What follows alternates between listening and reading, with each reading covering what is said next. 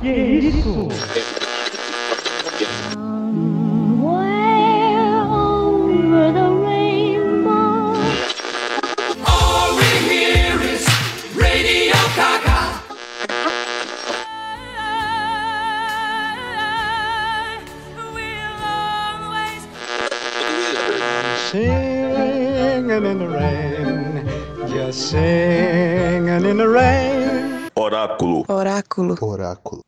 Oráculo. Oráculo. Oráculo. Oráculo. Oráculo. Oráculo. Oráculo. Você está ouvindo Oráculo Podcast.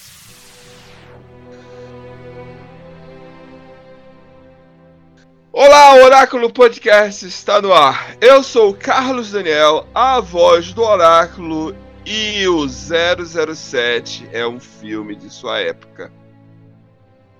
Olá, sou Gustavo do Cínico 80 e eu quero um Dry Martini batido, não mexido.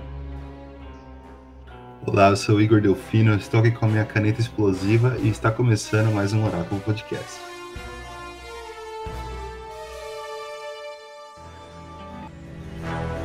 The name's Bond. James Bond.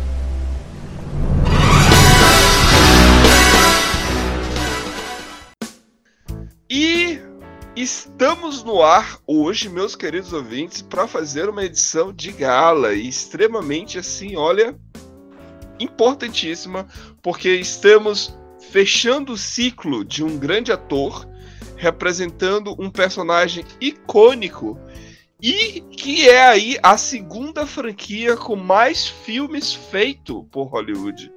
A, a, a, a, a primeira franquia com mais filmes feito é a Marvel, Marvel, o Marvel Studios, e a segunda é exatamente essa, 007. Tem aí é, a diferença é que levou, levou um pouco mais de 50 anos para ter tantos filmes assim. E o fechamento do ciclo do Daniel, do ator Daniel Craig, é que vamos hoje nos focar, né? Mas como vamos abordar esse personagem icônico e detalhe, esse personagem ele não é da nossa época, ele não é contemporâneo. Existe todo uma, um, um, um cenário que criou, é, onde ele surgiu há um tempo atrás na literatura. Gustavo, quem é o 007 da literatura, Gustavo? Olá, Carlos. Olá, meus queridos ouvintes. Então, só uma ressalva para fazer em relação às franquias de filme. Tem uma diferença que eu acho assim extremamente importante para levar em consideração dos filmes, né, da franquia do 007 para as franquias da Marvel. Porque a franquia do 007, ela tem a franquia da Marvel é a maior, só que a franquia da Marvel é um universo expandido com vários protagonistas, vários personagens diferentes. Já a do 007 são todas, é sempre o mesmo protagonista. Não o mesmo ator, mas o mesmo personagem protagonista, né? É verdade. Esse disclaimer tem que ser, tem que ser bem esclarecido. É, né? Porque os filmes da Marvel tem são, quase uns 30 filmes, enquanto a gente chegou no 25 do, do 007, mas é, é quase 60 anos. A- a- o primeiro filme da franquia foi lançado em 1962. É, então a gente vai fazer ano que vem 60 anos de 007. Demorou 60 anos para ter 25 filmes.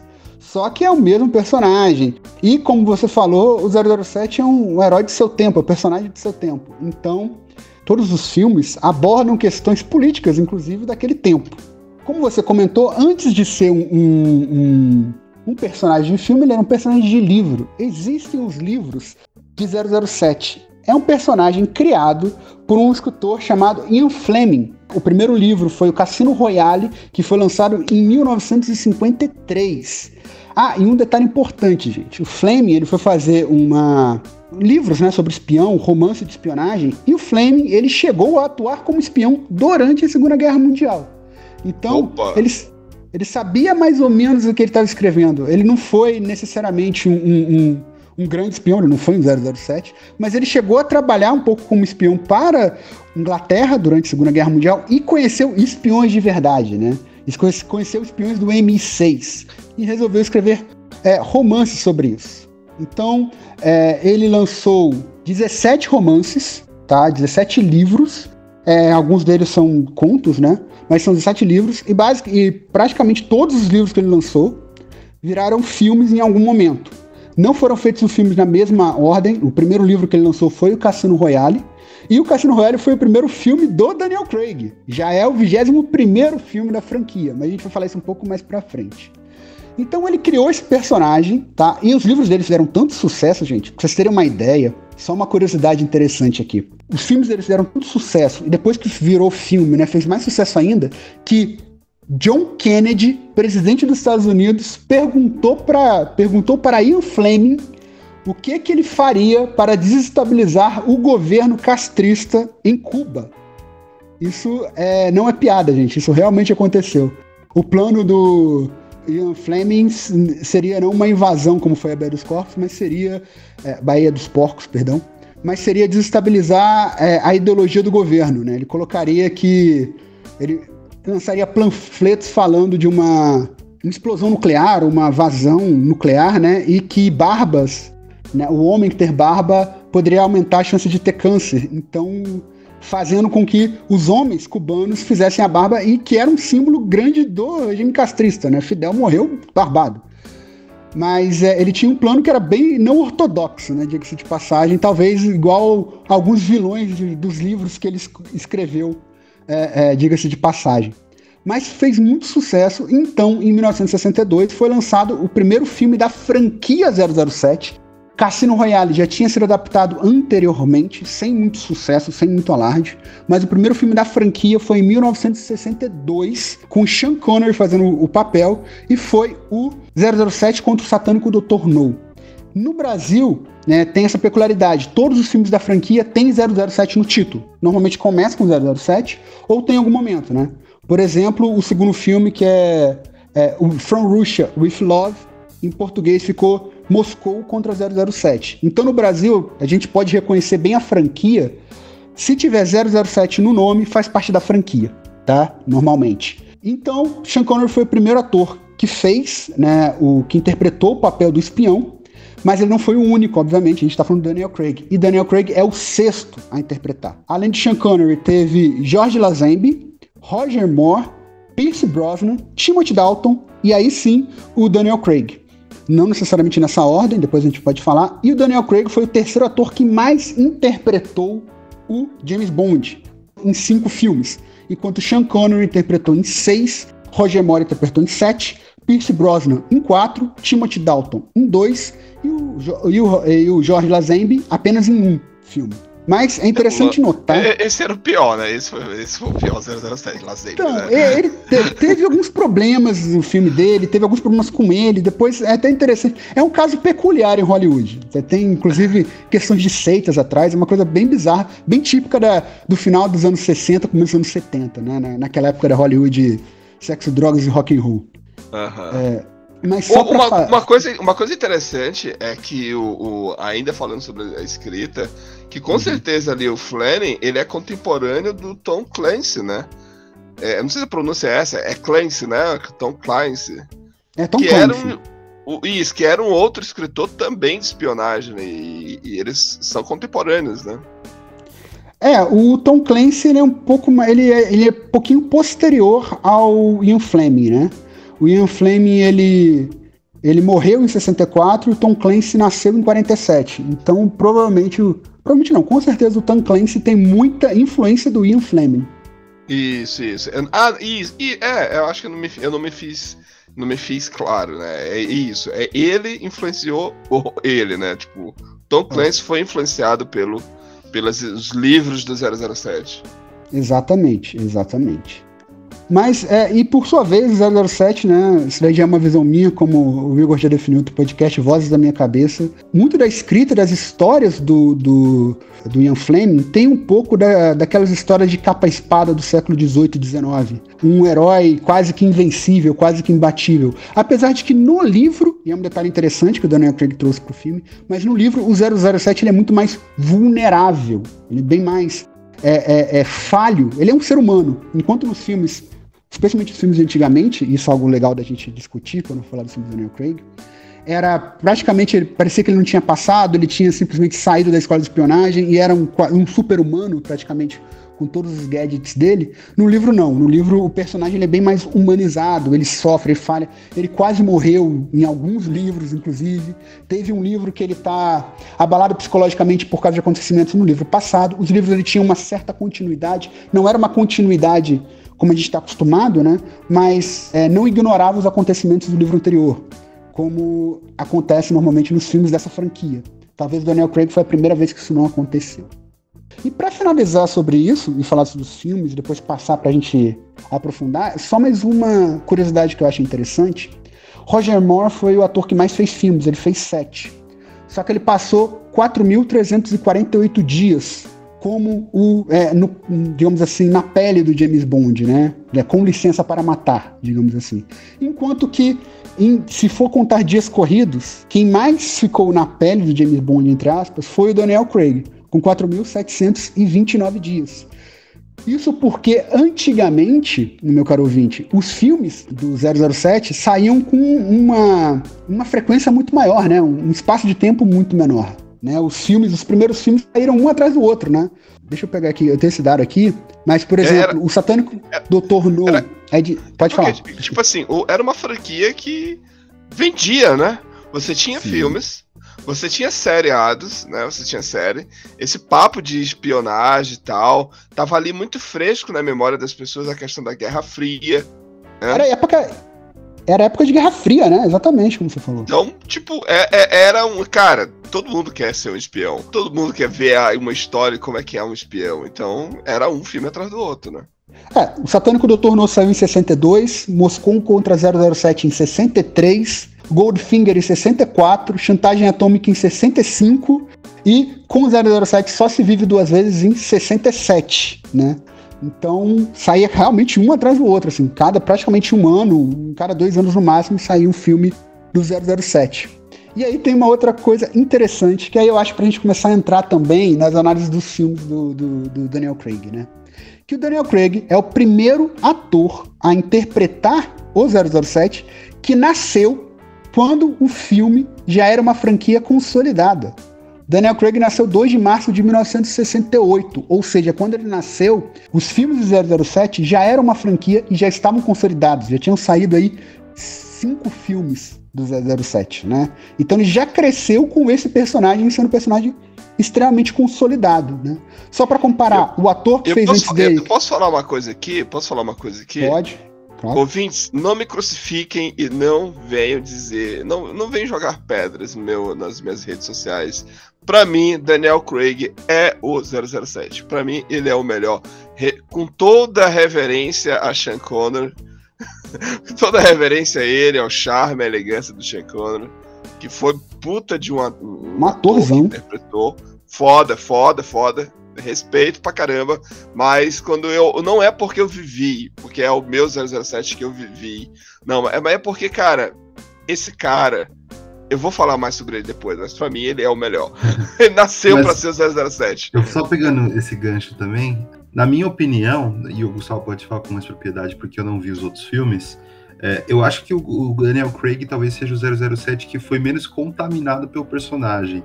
Eu acho que o Sean Connery ficou, virou muito o 007, assim, e até com dificuldade de pegar outros papéis. Isso foi um grande problema, né, de continuidade de 007, porque eles não queriam ficar tão marcados, mas eu acho que o Daniel Craig é um, é um ator ainda que ele conseguiu. Acho que vai ter uma sobrevida pós 007, porque acho que ele já tinha uma carreira também já consolidada anteriormente, né? Não sei o que, que você acha, Gustavo.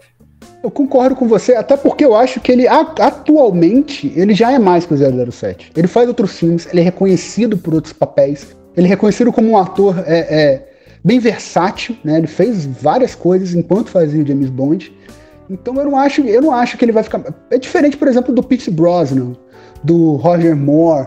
Você não vai ver o Roger Moore em um papel, você não, você vai automaticamente lembrar dele 007. Até porque não me crucifiquem também, mas eu acho o Roger Moore um mais fraco, eu acho ele mais fraco que o Jorge Lazenby, inclusive, como ator, tá?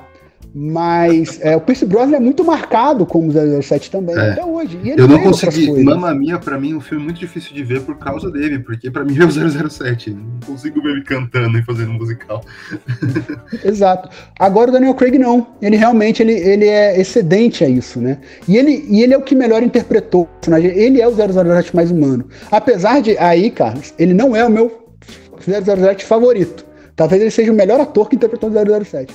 Mas o meu 007 favorito não é nem o Sean Connery. Na verdade, é o Timothy Dalton. Porra, interessante. Timothy Dalton. Não era esse, era esse, é- esse que nem fumava, né? Ele, ele viveu no momento que era uma caça às bruxas, a, aos fumantes, e ele foi o primeiro aí que apareceu, tipo, nem fumando. foi uma- um grande desafio, né? Porque, tipo, todos os outros 007 anterior eram os fumantes. e o Timothy Dalton chegou e disse, não, não vou fumar. Politicamente correto. É, era o homem da sua época, né? Mas então é- é, eu concordo com você, eu concordo com o que você falou também, Igor. Realmente ele, ele vai ficar o que vai ficar menos marcado, ele vai ter uma sobrevida. Ele ainda é novo, ele tem 50 e poucos anos, né? O, o Daniel Craig, e ele é muito bom ator.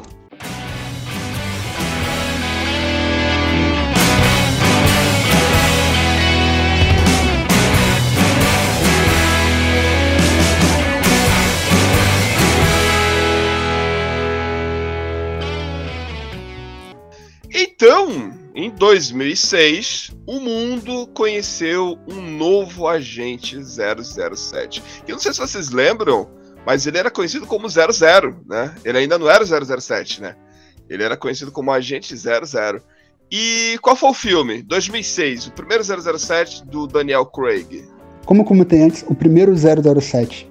O primeiro filme do Daniel Craig como 007 foi 007 e o Cassino Royale, que foi o primeiro livro. E é legal, como você falou, ele realmente ele, ele se torna o agente 00 007 no filme, né? No começo conta a história. Todo filme do 007 tem esse esse essa tradição. A primeira cena do filme é alguma coisa de algum outro caso que ele estava fazendo, é alguma cena fechando alguma outra coisa. É, é- é meio que parece o meio de alguma coisa, né? É uma, só uma cena introdutória para fazer uma apresentação de quanto o personagem é bom, coisa assim. E do Cassino Royale é interessante que mostra a primeira missão do James Bond. Né? Eles fizeram um reboot, um soft reboot, digamos assim. Os filmes nunca tiveram uma continuidade, né? até o Daniel Craig. Mas o Cassino Royale mostra, digamos assim, a primeira é, missão que ele tem. O primeiro pessoa que ele mata. Porque no M6, o código 00 significa que você tem licença para matar. Você pode matar o, o- o vilão, né? O, o adversário, enfim, o espião, o inimigo. Você pode matar o inimigo caso seja necessário. É isso que o 00 significa. Então, a cena introdutória do Cassino Royale é exatamente ele matando a primeira pessoa. E aí ele ganha o 00. Que cena é essa? Cara, é uma perseguição. Nossa, mano. Você fica com a mão suada. A minha mão começou a suar. Porque aqui- você, eles aqui, fazendo aquele parkour. E assim, é, eu não gosto de filmes de ação. Eu já, eu já queria deixar aqui bem claro.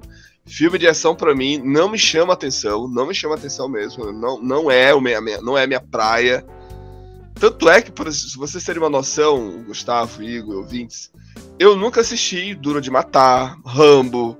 É, eu nunca, eu não, não, não é minha praia, cara. Não é minha praia, não é minha praia. É, filme de ação é uma coisa que, ou pra mim, ou é drama, ou é 8 ou 80, porque eu gosto de fantasia. Eu curto fantasia, então por isso, obviamente, eu assisto e os filmes de heróis. Mas é, é, é, sabe, esse gênero de ação, tiro, porrada e bomba, John Wick da vida, cara, não é minha praia, não é minha praia. e aí, eu em 2006, eu me deparei com esse filme, cara. Mano, eu, eu, eu fiquei na ponta da cadeira. Sabe quando você fica assim, na ponta da cadeira, com a mão suada, transpa, trans- é, é, você fica transpirando? Esse filme me pegou exatamente por causa da primeira cena, é, Gustavo.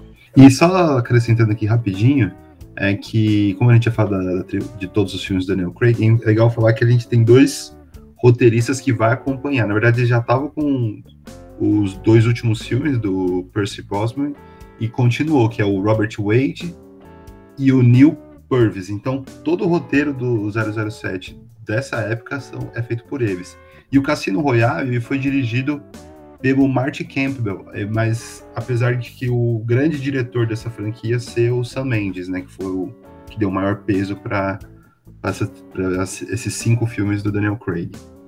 E Show. também acho que a gente já introduziu isso, mas também é bom salientar que o Daniel Craig foi o 007 que foi mais humano, né? Ele não seguia tão a risca, ele era, ele era o 007 mais bombado, ele é o 007 Não, não, que toma mais não só porrada. isso, Igor. Não só isso, ele era mais baixo do que os outros. Os outros, eles eram bem mais altos.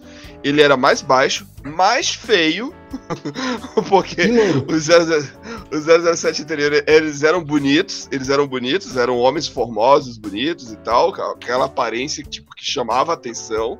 E o Daniel Craig se apresenta, obviamente, para o padrão do personagem, baixinho, troncudo, né, bombado e, e feio.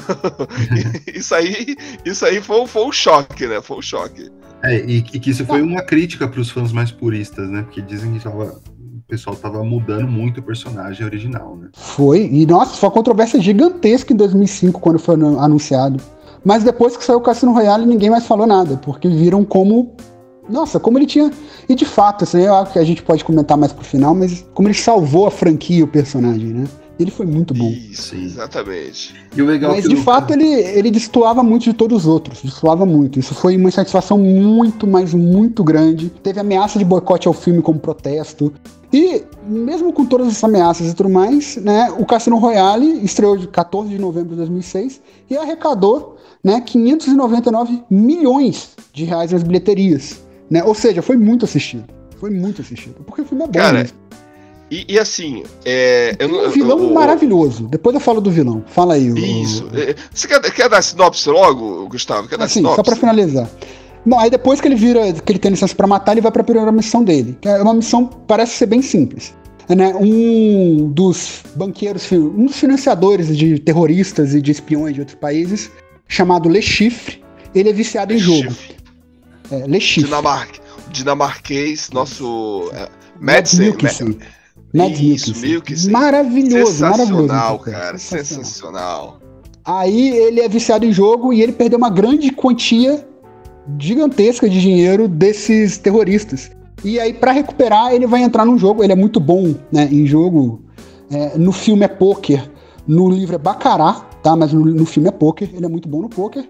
Então ele resolve, ele, ele entra num, num- ele entra num torneio de poker Sim. pra recuperar todo o dinheiro, né? Então a missão do James Bond é ganhar dele no poker pra ele não ter dinheiro e assim ele ser eliminado pelos próprios terroristas. E aí ele vai com o filme, ele tem uma a, a femme fatale no caso é Vesper Lind, que é a Eva Green. Cara, Esse filme tá todo cara, bom, cara. Só uma- tem ator bom, Uma só tem pausa, ator bom, é uma tudo- pausa. Só tem gente boa, porque assim, cara, a Grey, Eva Grey, uma, um- uma, não, não, que mulher, que mulher, eu sou apaixonado por ela.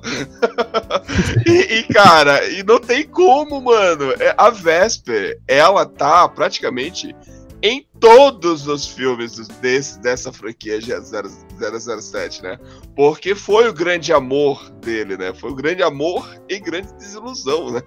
É, E a então, grande perda, né? eu acho que ah, o Gustavo pode com- confirmar pra mim, mas a Vesper talvez seja o grande amor de todos os 007 ali, né? Porque acho que não, não tem, não sei dos filmes antigos, que se teve alguma mulher que se arrastou por tantos filmes assim, descaradamente como o grande amor dele, assim, né?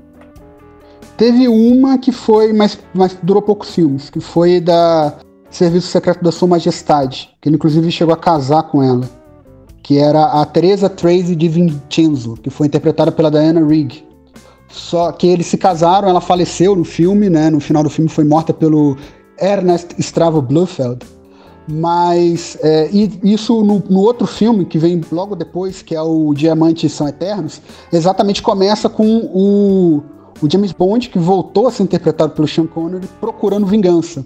Mas é aquela coisa, como os filmes não têm continuidade, de vez em quando ela era citada, mas ela não era uma, um espectro, né? Um, um- é, com a Vesper, né, desses livros do, do filmes do Daniel Craig, ela tá presente, como ele falou, em todos os filmes. Ela nunca é esquecida de fato. Então, ela é o grande amor. E no filme ela é o grande amor do James Bond, de fato.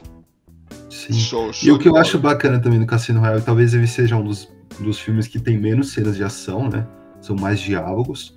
E, e é bom, co- como ele tá, é um filme de abertura, né? O 007 é meio cabaço ainda. Eu acho isso genial. Mano, mais mano. É, sim. É um filme de ação. É um filme de ação que o protagonista ele apanha. Ele apanha para um cacete. Ele apanha demais, mano. Ele é preso. Ele é preso. Ele, você vê ele sofrendo. E, cara, uma das melhores cenas pra mim. Não, não, não, gente, por favor, não é nenhuma apologia à tortura. Mas uma das melhores cenas pra mim, mano, é a cena dele sentado e o Le Chiffre pegando uma corda e batendo no saco dele. Eu E a- senti essa dor, cara. Eu Cara, senti e a dor. atuação do Daniel Craig, ele rindo. Porque ele, ele começou, ele, ele, porra, ele aguentou, tipo, ele começou, e aí ele começou a rir, cara, e dizendo, mais pro lado, mais pro lado, mais pro lado. E aí ele disse, aí ele começou a rir, e isso deixou o Le Chiffre puto, né? Porque o, o Le Chiffre tá lá e esculachando o saco dele com a corda. E aí ele diz, é, mas todo mundo vai saber que eu morri e você coçando meu saco. Puta que pariu. Não, e, é- e essa é uma tortura que quando eu tava assistindo foi, faz todo sentido, velho. Faz todo sentido eu entregar todo mundo. Não, É, mas, óbvio. e- e- mas é legal pontuar que, tipo, o 007, o, o James Bond só não morre no Cassino Royale por causa da Vesper, porque ele já ia morrer. A Vesper salvou ele. Então já mostra quanto que ele ainda não era esse super-humano que, que tinha nos primeiros filmes e que ele vai se Exato, tornar um gente. pouco nos É próximos. pra- Exato. ó, olha, ó, eu vou- vamos logo tirar, antes, da- antes da gente entrar, partir pro próximo filme. Não, não, eu vou deixar pro final. Pro final eu faço a minha defesa do Daniel Craig. Vamos partir pro Não. próximo filme, então. Antes de você partir, tem uma coisa que eu quero falar desse, desse Cassino Royale. Que eu acho que a cena talvez seja a cena mais importante e a cena que mais destoa de todos os outros filmes. Que é aí que mostra que o 007 do Daniel Craig é um 007 diferente. No meio do filme, a Vesper Lind, né, personagem da Eva Green, ela mata uma pessoa e ela nunca tinha matado ninguém. Isso é um choque muito grande pra ela. Então tem uma cena que ela tá embaixo do, Do chuveiro. é, é, do chuveiro chorando. Isso. E, cara, Mano, o que que, o que que o James Bond faz? É uma coisa impensável dos outros filmes. Ele Mano. entra embaixo do chuveiro, de roupa e tudo, e abraça ela. E simplesmente abraça, não fala nada. Só, tipo, tá ali pra dar um consolo pra ela. Isso nunca tinha Show, acontecido show, antes. Ali Gustavo, mostra o show, tom, Gustavo. mostra o tom. Cara, Gustavo, sensacional, sensacional. Isso aí define o personagem. É isso aí define. Mostra ele humano, humano, humano e romântico, né? De certa forma. Vira um filme de romance, né? Porque ele senta do lado. E, e quem tentou fazer isso? Sabe quem tentou fazer isso? O Zack Snyder.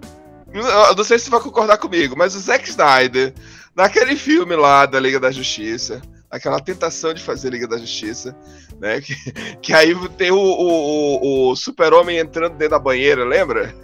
Sim, é no, no Batman vs Superman. É, cara, nossa, É mas Batman vs Superman. Só que ficou forçado, não, não funcionou. É. não- não- E eu gosto do, eu gosto do, do Homem de Aço e eu gosto do Henry Cavill como super-homem. Eu acho ele muito bom. Não, Mas sim, não sim, sim. Mas, mas a química. Ah, não tinha química ali, cara. É, não tinha química. Não, Foi forçado, não foi igual Cassino Royale, foi orgânico, né? Ali foi É, forçado. porque, porque, porque, porque ah, e se tu for analisar, é basicamente a mesma coisa.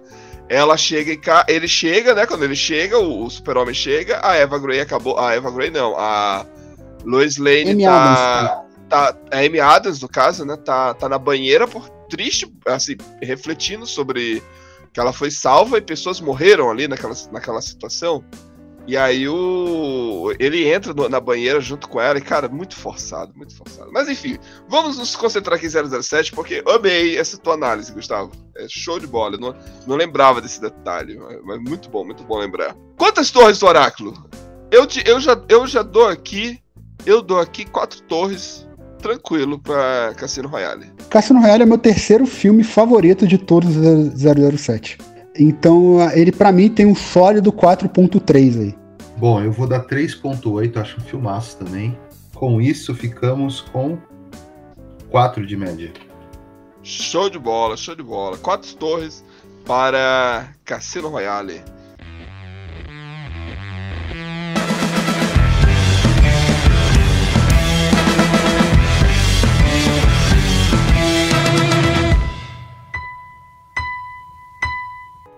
Em 2008, dois anos depois, chega aí o, segundo filme da, da- do Daniel Craig com o 007. Qual foi, Gustavo?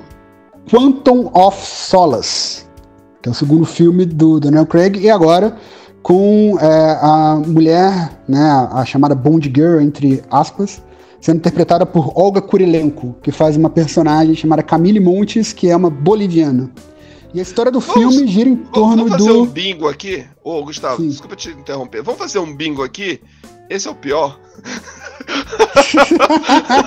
bingo, bingo! do Daniel Craig ou dos 25? Não, não, não, do Daniel Craig, do Daniel Craig. Esse é o pior. Esse é o pior. Bingo, sim, bingo. Igor, bingo. Então, esse eu não vi. esse, eu, esse eu Pra você pulei. ver só. Esse, esse é bem Mas fraco. assim, Mas uma- tem um motivo dele ser fraco, depois eu vou dizer por quê. Sim, é legal também falar que esse é o Mark Foster, que é o diretor. E eu acho também que ele não. Eu sei que eu não assisti o filme, mas todas as críticas dizem que ele é o pior. E talvez ele seja o pior vilão, né? Dos cinco, seja o pior Sim, vilão. esquecível. Ah, isso é fácil. É o, Isso é ator, fácil. é um ator de menos renome, porque também é uma característica dos filmes do Daniel Craig são os vilões e- e muito sabe o que é pior? marcados, né? Sabe o que é pior? É que tem um vilão aí nesse filme, um dos vilões, além do vilão principal, tem um, um personagem que ele volta a fazer o mesmo papel no filme da, do, do Esquadrão Suicida. Tipo, é o mesmo, é o mesmo ator fazendo o mesmo papel, que é aquele coronel lá, o É, coronel. o- é o general, é o general Isso, do filme. Isso, Ele é, general. é Ele o, faz- o ator é o Joaquim Cóssio. É, é o mesmo, fazendo o mesmo, mesmos trejeitos, tipo ali. General saiu- Medrano. Saiu do 007 e foi pro Esquadrão Suicida. Pro novo, né? Só pra, pro, pro ouvinte saber como a isso, gente tá isso, o novo. Como é que é o filme? O James Bond, interpretado pelo Daniel Craig, ele vai atrás de vingança contra a morte da Vesper Lynd. A Vesper morre no filme. Porque, bom, não spoiler, mas o filme já é bem antigo e tudo mais. É, a Vesper Lynd, ela era uma agente dupla. Né? Não se sabia, mas, um, mas ela, foi, ela foi obrigada a ser uma agente dupla. E no fim ela acabou se apaixonando pelo James Bond. Os dois resolvem ficar juntos, resolvem se casar, inclusive. Mas- e por causa mas disso, assim, matam mas- ela. Mas, Gustavo, mas assim, beleza. Ela era uma agente dupla, ela teve ali o romance, eu não duvido da paixão dela por ele, mas eu vejo que o 007, o James Bond, amou mais ela do que ela ele, porque ela ainda tava lá Ah, sim. pra tentar salvar o outro, cara, a outra paixão dela, né? Não, não, Então- sim, exatamente. É por isso que ela era uma agente dupla, né? Por, pra, por É, causa de um, uma outra paixão dela que tava sendo ameaçada de morte, Mas eu tava acho que no sequestrada. final- Então, então eu não final sei. Tem um arco, desculpa, Carlos, aqui tem no final tem um arco que ela tira a, a, a corrente e depois a, se eu não me engano, a Amy fala pro, pro James que ela negociou o, com, com o pessoal pra ele não morrer. Então ela tinha que pagar Não. essa dívida com dinheiro. Então eu acho que ela tinha um sentimento por ele sim, cara. Não, ele não morreu pro Le Chiffre porque a Vesper negociou pra que ele não morresse. Com o White, né? Exato. É, Inclusive, é, ela que é o começo do filme, né? Ele com Exato. o White. Do quanto sol, É. do filme comecinho. Só pra explicar. Exatamente. É. Não, e Quantum of Solace, ele, ele, ele é uma das coisas que nunca tinha acontecido. Ele é uma continuação direta do outro. Porque no Cassino Royale termina com ele indo, ele matando, uma, não matando, mas ele atirando numa pessoa que fazia parte de um grupo que tinha sido responsável pela morte da Vesper. Ele estava exatamente para descobrir o que aconteceu e para vingar. E nesse filme ele descobre uma organização secreta chamada Quantum of Solace, que eh, manipula governos né, no, no mundo todo. E ele descobre que essa, essa era o grupo por trás da morte da Vesper e vai para e vai para tentar desmontar esse grupo contra as ordens do M6. Ele tá aqui rebelde, né? Porque a Amy falou para ele não ir atrás, mas ele foi. Aliás, a, a Amy da Jet Dent também é uma das melhores coisas que tem. Vem lá do Pierce Brosnan, mas nos filmes do Daniel Craig parece que a Jet Dent deu o som melhor. É, então ele vai lá e descobre essa, essa organização, descobre que essa organização tá fazendo uma. tá financiando para ter um golpe na Bolívia, para eles poderem controlar os é, é, as reservas de água que existem na Bolívia, assim, né? Quando o mundo estiver precisando de água, eles vão ter um monopólio da água em si. Só que esse filme é muito fraco, gente. Esse filme é muito mal construído, é muito mais desenvolvido. E um dos motivos disso é que ele foi feito durante as greves de roteiristas de 2007. Né? 2006, Então, 2007 teve uma gente, grande tudo, tudo. greve de Gente, roteiristas. ouvintes, tudo naquela época foi reflexo dessa greve. Tudo, tudo. Teve série, teve uma série, Gustavo, talvez o Igor lembre. Heroes. Heroes. Eu adorava, Heroes. adorava. Uma das melhores primeiras nossa. temporadas, né? Uma das A melhores. primeira temporada Nossa. é maravilhosa. né? E aí, cara, a greve fudeu com Heroes. Destruiu, destruiu o seriado. Destruiu. E, e Sério? tantas outras coisas. Tem, É, só, tem só fazendo um adendo, a cena final dos dois irmãos, cara, é de chorar até hoje. Mas tudo bem, vamos voltar pro 007. Sim, sim. Mas aí então Conta of Solace teve isso, teve bastante coisa, referência a outros também. Aqui tem uma mulher que morre é, mergulhada num, barril de petróleo, então ela é encontrada na câmara de James Bond toda preta, né? Fazendo uma referência ao filme Goldfinger, que uma mulher morreu toda pintada de ouro. Mas o filme é muito fraco, ele não se sustenta. É, a greve dos roteiristas realmente né, deu um baque muito grande nesse filme. Assim. E tem um, um ponto interessante nesse filme, porque é o primeiro filme da, da- e, e da, da série do Daniel Craig que uma mulher que se envolve com ele não morre. Porque todo mundo que dorme com James morre depois, logo em seguida morre. E a Camila, É, a Camille não morreu. morre, ela não morre, né? E só pra falar, o, o vilão do filme é o Dominic Green, que é interpretado pelo Ma Mathieu Almeric. E ele é muito esquecível, cara. É Sim, um ele é bem francês, muito francês. Muito... Não Sabe, que o ator sabe seja ruim, o personagem é esquecível. Não, não, sabe, sabe onde que ele tá depois, Igor? Ele tá depois no filme O Som do Silêncio. O Som do Silêncio que a gente assistiu ano passado, lembra? Que a gente Sim. fizeram até gravação, é o pai da menina lá, entendeu? É o francês Ah. que é o pai da menina. É ele que é o vilão desse filme aí. É, então assim, vamos. a- a- Ó, duas torres aqui tá de bom tamanho. Porque assim, a- ainda é James Bond. As cenas de ação desse filme é boa, não é ruim. As, Não. aquela, aquela ação dele no porto é muito boa, muito boa mesmo. É, então, é o James Bond, ainda é James Bond, mas o, o roteiro em si é fraco. O filme deixa a desejar. Eu dou duas torres pro filme, Gustavo, você. Cara, até porque, pra falar da questão da música, até que também é música esquecida. Ah, esquecemos de falar, no, no Cassino Royale a música era Say My Name do Chris Cornell, que é uma música maravilhosa, tá? É, a música é muito importante no próximo filme eu vou falar mais disso. Mas eu acho que esse filme, se ele não é o pior de toda a franquia, eu não acho que ele seja o pior, mas ele tá ali como o segundo ou terceiro pior. Então, pra mim, vai 1.8. É, isso aí, né? então temos quanto, Igor? O total de 1.9. 1.9. Despencou. Caiu feio da torre. Caiu feio. Mas vai compensar agora. Agora vai. Agora veio brabo. Exatamente, porque meus amigos, meus amigos.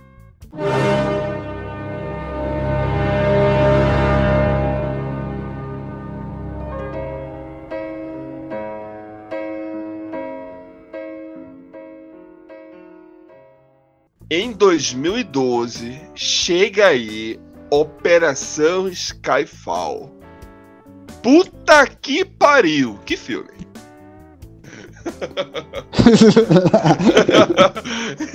que filme! Sensacional! Pra começar, pra mim, o melhor vilão de todos, disparado. É, Melhor concordo. vilão de todos. Fácil. É. E, e- e outra, e esse filme, ele é o Coringa, tipo, se a gente for relacionar o, o Batman aí, ele é o Coringa do 007, né? Tipo, cara, ele é, ele, ele é perfeito. Javier Bardem. E assim, o Javier Bardem aqui tava no auge, né? Tava no auge ainda, bebendo lá em toda, toda a, a- a- o seu talento lá que ele fez o Onde os Fracos Não Tem Vez, onde ele foi um puta vilão, psicopata, e aquele novamente, né? Cara, que cena, que cena fantástica. É, eu acho que, na verdade, eu fiquei, eu fiquei puto, eu lembro, na época, que eu achava que ele merecia pelo menos uma indicação pro Oscar, porque eu achei uma, uma, uma atuação dele incrível, incrível mesmo, assim, do começo ao fim. Ele joga o filme pra estratosfera mesmo. Muito do sucesso do Sky- Skyfall vai muito pelo Javier Bardem nesse filme. É, é, isso é verdade, isso é verdade. Ah, parece, parece nesse filme que a gente tá ali na expectativa de ver ele. Todas as vezes que ele tá em, em ação, a gente quer ver a, a atuação dele. E, e- e, de certa forma, a gente quer ver meio que os diálogos. Eu acho muito legal. Aquela analogia dele dos ratos, cara. Nossa, cara, aquilo é sensacional. a apresentação É, dele pro. É muito boa, muito boa. Cara, esse filme foi indicado cinco Oscars, ganhou dois, melhor edição de som e melhor canção original. Acho que é a primeira vez que ganhou, né? A melhor canção original pela música Skyfall, interpretada pela Adele. Cara, e ele é todo perfeito, ele é todo bem feito. Ele é o único filme, assim. Depois Spectre fez isso também. Mas ele foi o primeiro filme a não só falar do passado de James Bond. Ele mostra o passado de James Bond. Até então, eu só sabia que o James Bond era nascer numa família rica, né, nobre. Os pais morreram quando ele era criança num acidente, se não me engano, de alpinismo. Então ele ficou órfão, acabou sendo adotado, digamos assim, pelo governo, pela marinha. Virou uma, um, um entrou para a marinha, virou um agente virou um espião no fim das contas. É isso que a gente sabe dele. Só que eles só falavam isso e era como se o personagem não tivesse passado direito. Né? Com o Daniel Craig e no Cassino Royale, ele começa de fato a ter um passado, ele começa a ser humanizado, ele começa a ser humanizado.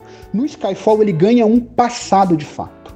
Aqui você vê onde ele cresceu, ele é, você descobre na verdade ele é escocês, o James Bond é escocês. Você vai para casa dele na Escócia, que é Sky, o nome da casa é Skyfall, o nome da propriedade, por isso que o filme tem esse nome Skyfall, inclusive. E é, também é uma das primeiras vezes que acontece de que o vilão ele é um produto criado pelo próprio M6. O Raul Silva, Exato. que é interpretado pelo Javier Bardem, ele não é um espião russo, ele não é um agente da Spectre, ele é um cara que foi formado pela M6. E, e ele tem uma rixa pessoal com a M por conta disso, porque ele acredita que ele foi, ele acredita não, ele foi de fato abandonado uma vez que ele foi capturado. Ele foi abandonado pelo M6. Então ele tem uma rixa pessoal com a M e ele é um produto criado pelo M6. Então, o filme é tudo muito bem construído. A narrativa dele é, é muito bem feita, cara. Ele tem um roteiro bem basado. A direção do Sam Mendes, meu Deus, é de arrepiar. Cara, todas as cenas que ele bota. A personagem. Ele, dente tá um papo. Tá... Se, cara, você falou que o Javier Bardem merecia uma indicação Oscar. Eu concordo. Mas mais do que ele, a Dia de Dente merecia por esse filme. Eu o que, que ela faz Cara, né? Quando ela... falar sobre os espiões serem coisa do passado, o discurso que ela faz ali é de arrepiar, de tão bem atuado Nossa. que ela tá. E, Não, outra, e ela, que... e ela, ela, ela dá. Assim, eu amo a Viola Davis como, como Amanda Waller. Mas aqui, cara, a Amy, nossa, mano, ela seria uma Amanda Waller perfeita, mano. Porque ela literalmente ela sacrifica os seus, os seus, os seus homens ali, tipo, ela faz isso com 007, ela fez isso com Javier Bardem. E, tipo, cara, ela, ela é uma personagem muito fria, mano. Muito fria. Eu, é incrível ela. E o que eu acho que esse, o sucesso desse filme é que ele consegue alinhar uma carga emocional, cenas de, de batalha, de luta muito bem executadas. Ele tem um, um vilão que consegue dialogar com Daniel Craig e tem uma direção muito boa. O Sam Mendes é um diretor que já ganhou um Oscar, né? Um cara super conceituado para academia, né? E ele realmente conseguiu costurar muito bem. Talvez seja, na minha opinião, dos que eu vi, é o melhor filme disparado. E foi um filmaço, foi um filmaço.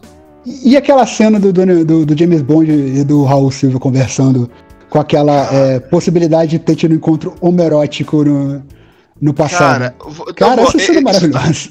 Mano, mano, vamos lá. Eu vou começar a fazer minha defesa pelo Daniel Craig aqui. Porque assim, olha, o Daniel Craig, ele foi interpretar um personagem que, historicamente, ele tinha que ser machista, machista sexista, né? Extremamente aquele cara macho alfa, comedor, que chega e, tipo, pega todo mundo. Esse é o personagem dos livros. Tô, tô errado, Gustavo? Não, não tá não. Ele, esse é o personagem, é o... personagem da franquia. E o dos livros ele é um pouco mais humanizado. Ele, ele é menos fodão, digamos assim. Mas ainda é. assim, é machista, é sexista, é, é tudo Mas assim. muito mais pela época do que pelo personagem, né? É, muito mais pela exato. época pelo personagem. Exato. Não, exato, Igor. Isso. É isso que eu tô querendo dizer. Pela época. Pela, ele é fruto da sua época. E aí, o Daniel Craig chega para pegar, pegar esse papel. E aí a gente sabe que o mundo tá mudando, cara o, o, o, a sociedade está mudando. E se o Daniel Craig fizesse um 007 carregando esses rótulos, cara, é certeza que seria um fracasso total. E aqui, o, o, o, olha, olha só a cena que o Gustavo descreveu dele com a Vesper, sentando do lado da Vesper, chorando, é, tipo, consolando a Vesper. Não é erótica, é uma cena de humanização, né? Dele do lado da mulher, não é ele comendo ela, sei lá, desculpa a expressão, mas não é isso. É ele sendo humano, dando o ombro para ela chorar. Olha como é, é, muda toda a perspectiva. Ele já não é mais aquele homem que pega garanhão, né? Todo mundo. Apesar de ter, é, ter, a gente sabe que ele tem, aqui isso acontece nos outros filmes. E nesse filme, cara, esse, essa cena mostra quando ele dá aquela risada, porra, e quem disse que vai ser a minha primeira vez? Cara, e aí, e aí o Javier Bardem dá aquele sorriso, Sr. Bond. Cara, é genial, mano, é genial. Porque aqui você vê, cara, ele também não é homofóbico, entendeu? Ele não é machista, não é tão machista assim, porque continua sendo um homem machista, com certeza. Mas ele não é tão machista quanto os outros 007 e não é homofóbico. Então, cara, ele, ele não, é sensacional, cara. Eu acho isso um feito incrível por, por Daniel Craig ser considerado aí, pra, na, minha, na minha opinião, obviamente, o melhor 007 por isso. Porque ele viveu em um momento onde o cancelamento seria muito fácil ele ser cancelado, entendeu? Se por alguma cena, alguma leitura errada, alguma fala errada, a galera ia Digamos... cair, a galera ia cair em cima matando. Digamos assim, né? O cancelamento era certo, o Daniel Craig conseguiu evitar isso. Exa isso, esse é o ponto. E é certeza que, tipo, o povo ia assistir e ia dizer qual, qual é o momento que eu vou cancelar. Deixa eu ver aqui, deixa eu ver aqui. E aí, de repente, ué, ele, ele não fez nem. Ele continuou sendo uma. tendo todas as características do personagem, na, na, do, preservou, né, a, a, essência do personagem, mas ele não foi cancelado. Cara, sensacional, cara. Eu acho isso Mas o que, eu acho assim que, é, apesar, óbvio que a época a gente já tinha algumas mudanças, eu acho que o filme que tava em xeque mesmo é o último e talvez o Spectre. Que o último, sim, ele é um filme que ele, ele tava, nasceu pronto para ser cancelado. E aí tem até umas mudanças, mas que a gente vai falar mais pra frente. Mas esses ainda eu acho que ainda tá numa linha ali que no quase ok ainda, né? Tipo, o cancelamento ainda não era tão forte ainda nesse, nessa época. Em 2012, é, isso é verdade. Ainda é, é verdade, verdade. Era, era, era, o começo, digamos assim, do que a gente tem hoje em dia. Comparado com, com os antigos, ele já tem uma mudança significativa.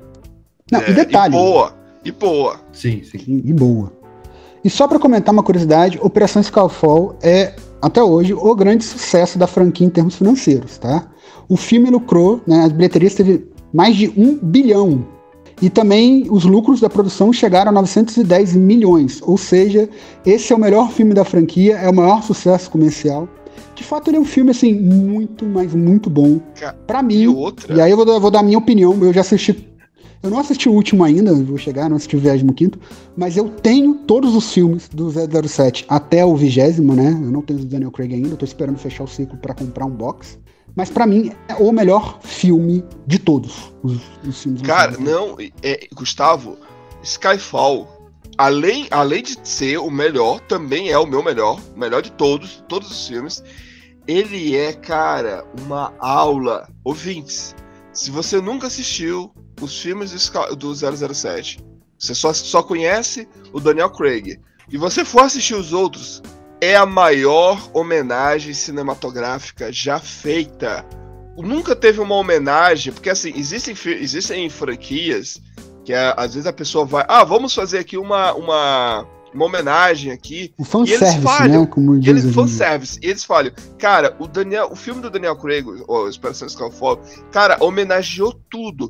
Desde o Daniel Craig abotoando uma camisa, faz referência a filmes anteriores. É incrível, foram E não é forçado, cara. É, e não, é, não é engano, forçado. Vocês me corrijam se eu estiver errado. É quando introduzem o personagem Kay, né? Que é o cientista que fica fazendo todos os isso, os acessórios. Exatamente, exatamente. Um novo quê, né? Quê? Um novo quê? Isso, que eles, que eles resgatam, não, sim, eles resgatam porque o Daniel Craig já queria, no começo da franquia, eles não queriam mais essas coisas de o sapato, que é um telefone, o, o carro que tem os acessórios, né? E aí começa a voltar, né? Esse, com, eles tentam resgatar um pouco mais sobre a, a os história, gadgets, né? né? Exatamente. Que é o Ben Whishaw que faz o filme. Que faz o que cara, o quê? E é, e é impressionante porque você tem lá carro, camisa, relógio, sapato, tudo, tudo, tudo faz homenagem aos filmes anteriores. E não é forçado, é fluido, é, é tipo. Funciona, sem ser aquela coisa. Vamos simplesmente. Tipo, por exemplo, A merchandising, é merchandising que dá o nome, né? Quando você vende um produto dentro do filme, não é Sim, isso? merchandising, isso, merchandising. Isso. Como, por exemplo, não sei se vocês lembram do Eu Robô, lembra do filme Eu Robô? Que o Will Smith Sim. tem um, um Converse lá, o, Star, o, o All Star lá, Converse, e, e mostra ele correndo e dá um close na, no pé dele. E aí fica aquela. Cara, 007 é um filme pra vender produtos. É, foi feito assim desde a sua origem. E nesse aqui, vende produtos, faz homenagem, faz um, entrega um bom filme, tem uma história com coesa, tem um roteiro incrível, tem um vilão foda e funciona, cara. E, por que pra e, e mim- o mais importante, é um filme de despedida de um personagem, né? Exato. E é um, é um fechamento muito legal pra um personagem. E, e, foi, e completou Não, não, filme- vamos dizer o personagem, não. Quem não assistiu, assiste Skyfall pra saber que personagem que a gente tá falando que se despede. É, é, é. E, e é um filme que, que, que dá aí 50 anos, né? É a comemoração de 50 anos, né? Exatamente. Então, Então, por ó, isso, até já, porque ele tem todo esse fanservice, né? a gente já crava aqui cinco torres, cinco torres, fácil. E você, Gustavo?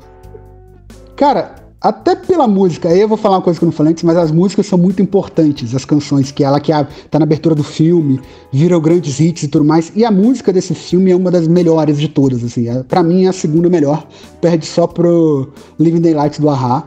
E é da Adele, que é uma, a, a- a cantora que eu gosto muito, mas a esposa que não gosta nem um pouco de Adele ama essa música. É Cinco Torres fácil, cara. Ele, ele é um Ah. filme todo muito bem perfeito, é todo redondo. Eu acho Não, não. E ó, e ó, eu também odeio a Adele, né, deixa registrado isso. Eu não suporto a Adele, mas tem um detalhe também. É a primeira vez que a muda da, da franquia do Daniel, né, do Daniel Craig, é a primeira vez que ele aparece como 007, literalmente, né, tipo, já como agente 007, porque no primeiro ele ainda era 00, no segundo ele tá ainda, ainda atrás de vingança, e nesse sim você tem a música e fecha a música com ele dando aquele tiro, né? Que é a cena clássica dele, tipo, a câmera fechando. Cara, que é, é- é uma coisa ícone. Quando você imagina um- uma câmera e aí você vê que é como se fosse o cano do revólver por dentro, né? Focando no final, da onde lá ele vai lá, vira e atira. Aquilo dali é, é- é- é incrível isso, porque você olha na sua memória, você automaticamente associa a imagem do 007. Então, só pra fechar, eu dou 4 torres, e a gente fica com 4.6 no total. Show de bola, show de bola.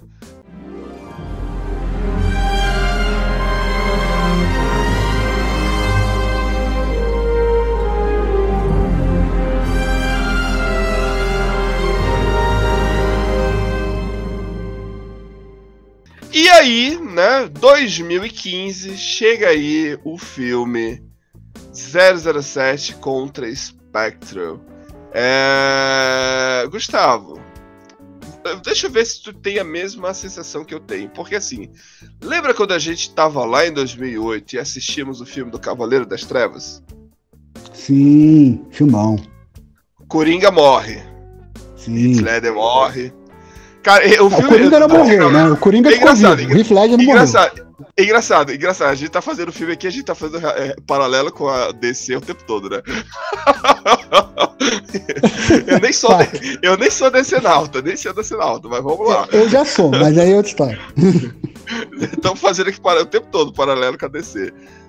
Termina o 2000, o, o ator morre. Cara, o zero- apesar de que o, 007, o, o, o Coringa sobreviveu, beleza. Coringa sobreviveu.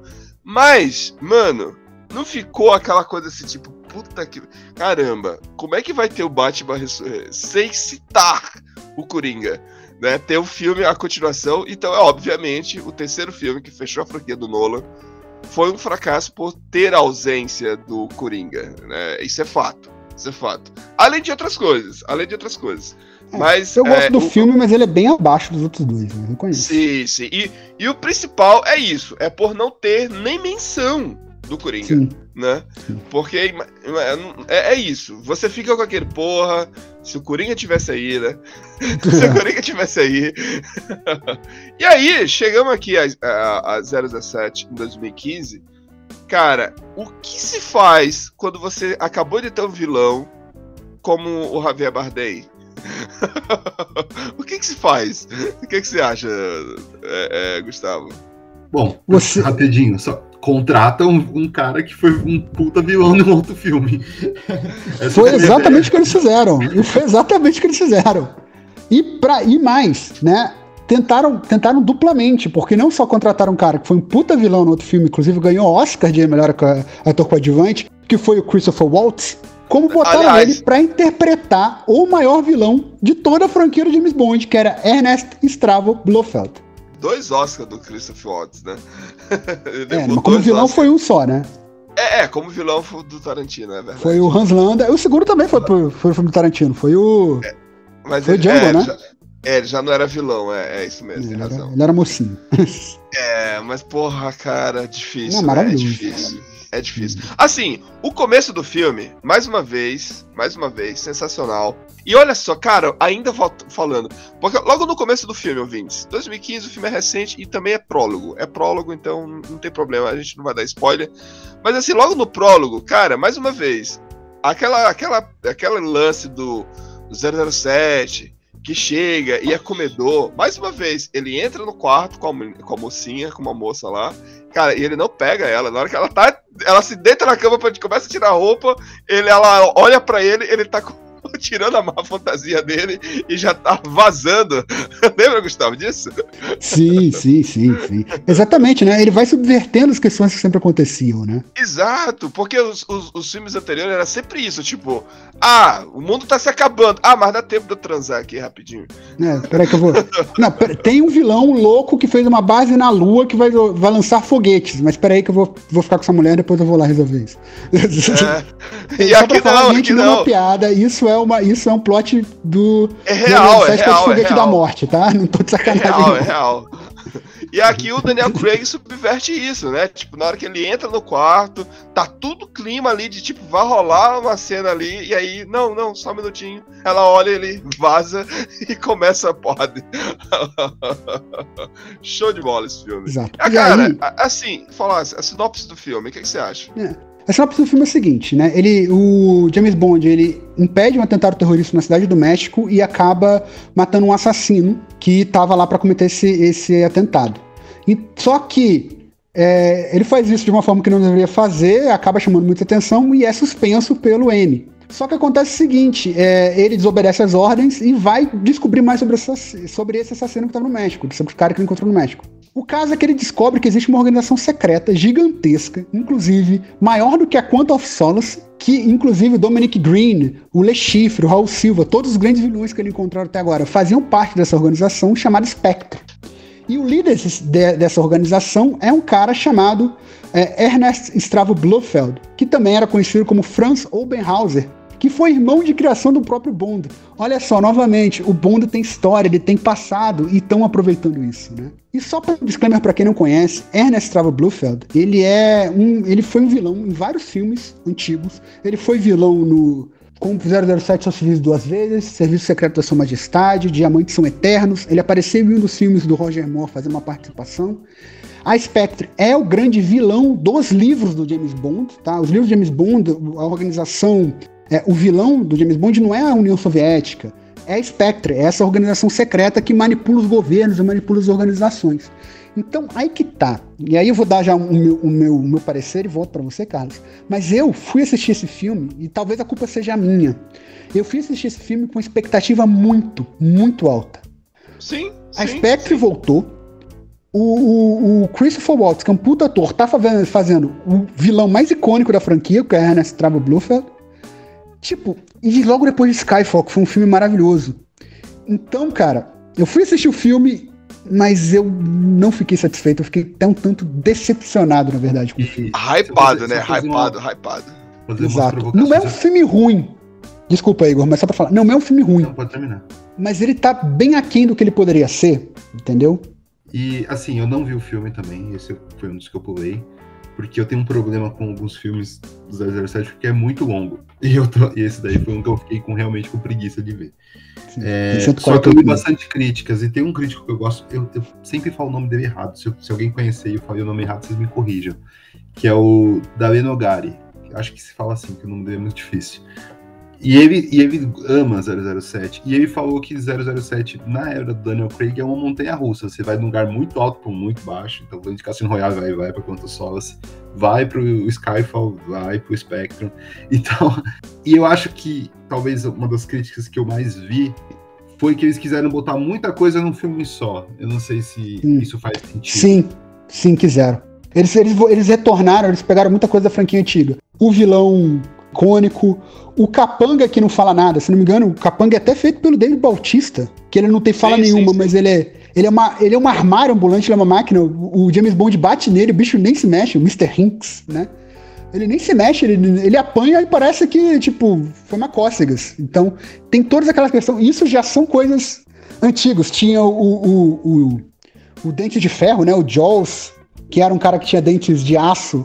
Aí tinha outro, o Odjong, que era um cara que matava os outros jogando um- uma cartola que tinha uma lâmina afiada. São aqueles vilões que, se você fosse partir pra porrada, você ia perder. Eles são máquinas de bandar e bater. Eles nem tem fala no filme, né? Que eu acho que até o caso do Mr. Hinks. Então, quiseram fazer muita coisa e ficou aquela. Muita coisa, não deu liga direito. Teve umas decisões que eu achei muito questionáveis, entendeu? Então eu, eu acho o, o Spectre um filme bem abaixo. Bem abaixo mesmo, assim. Não Olha, ruim, olha, ele não é ruim. contigo. O Quanto Solace eu acho ruim, mas eu acho esse abaixo. Acho ele fraco.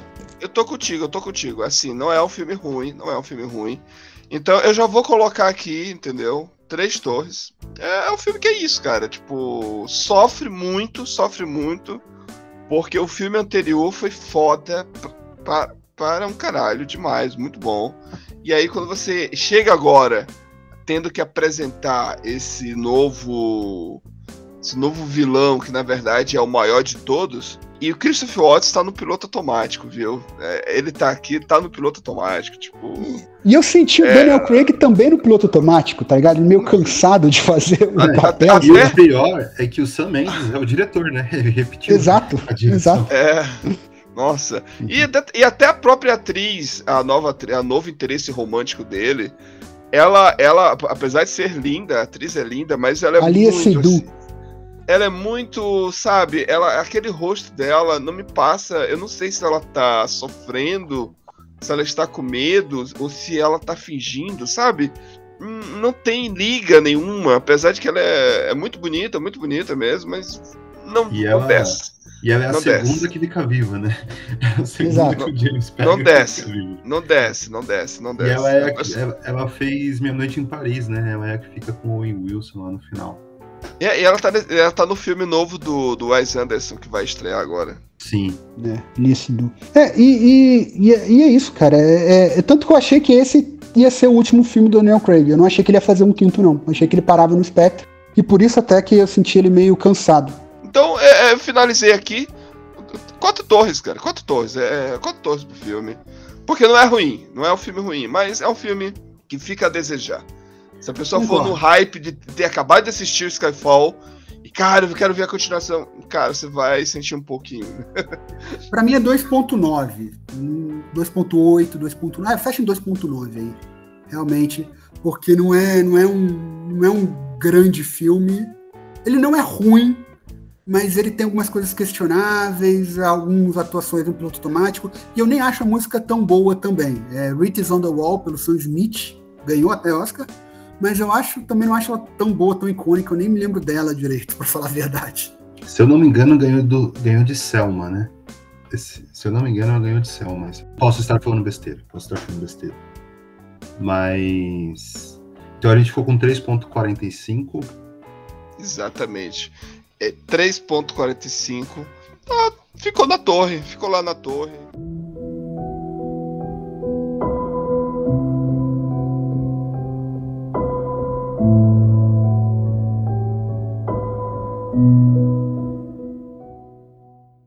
E aí, esse ano, dia 30 de setembro de 2021, chega aí Sem Tempo para Morrer. Não vamos dar spoilers, ouvintes, até porque o Gustavo não assistiu o filme, mas que filme bom.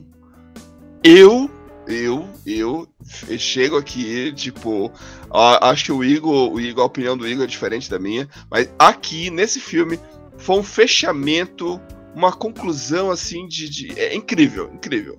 Para mim o melhor filme do 007, assim, o melhor fechamento de uma franquia. É isso, é isso que eu quero dizer.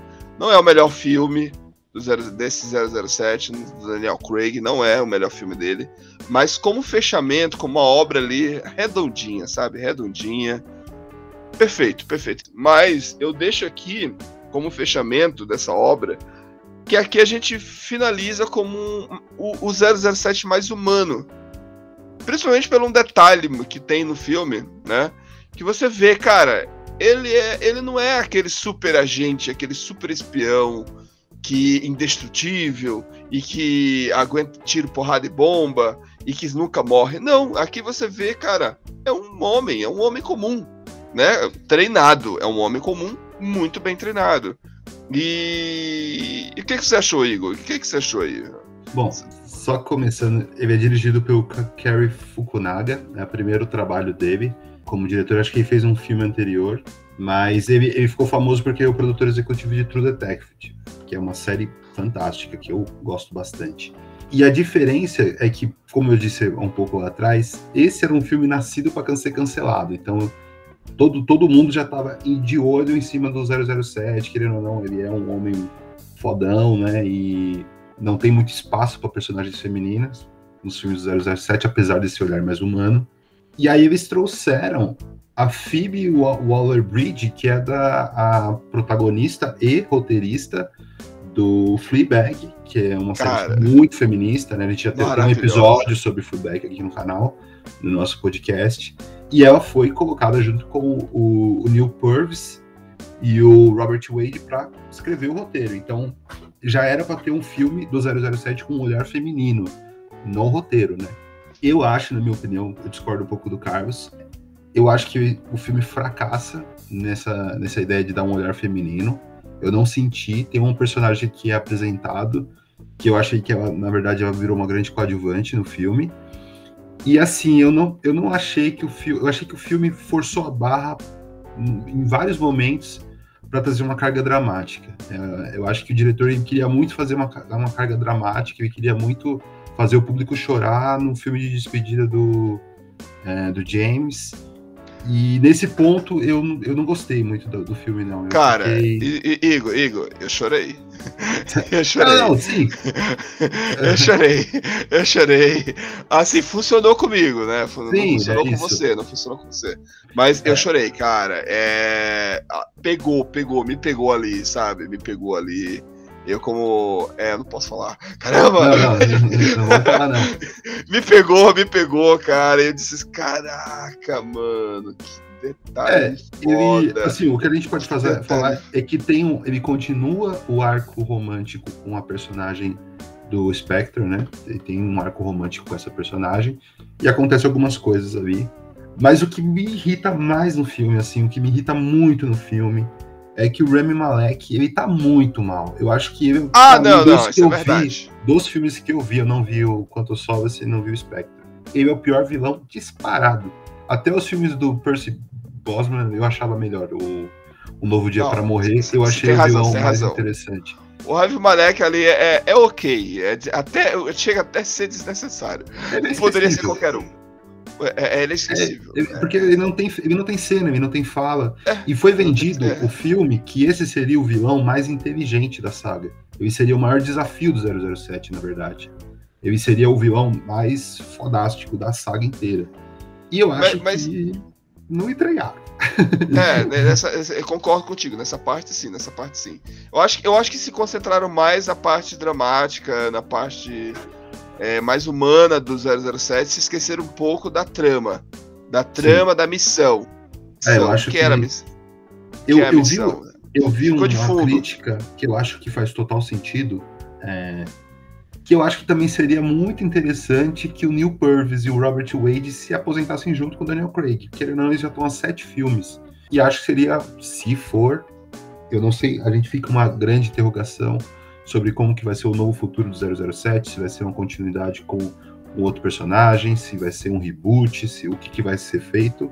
Ou se vai Porque- ser a, a, a personagem lá, como é o nome Então. da atriz. que- a atriz lá que se tornou a nova 007 lá. a- Que isso, isso não é spoiler, gente, porque isso tá, foi anunciado desde quando apareceu o rosto dela. Foi que foi, que foi tipo um grande. É, é- É a Naomi Harris.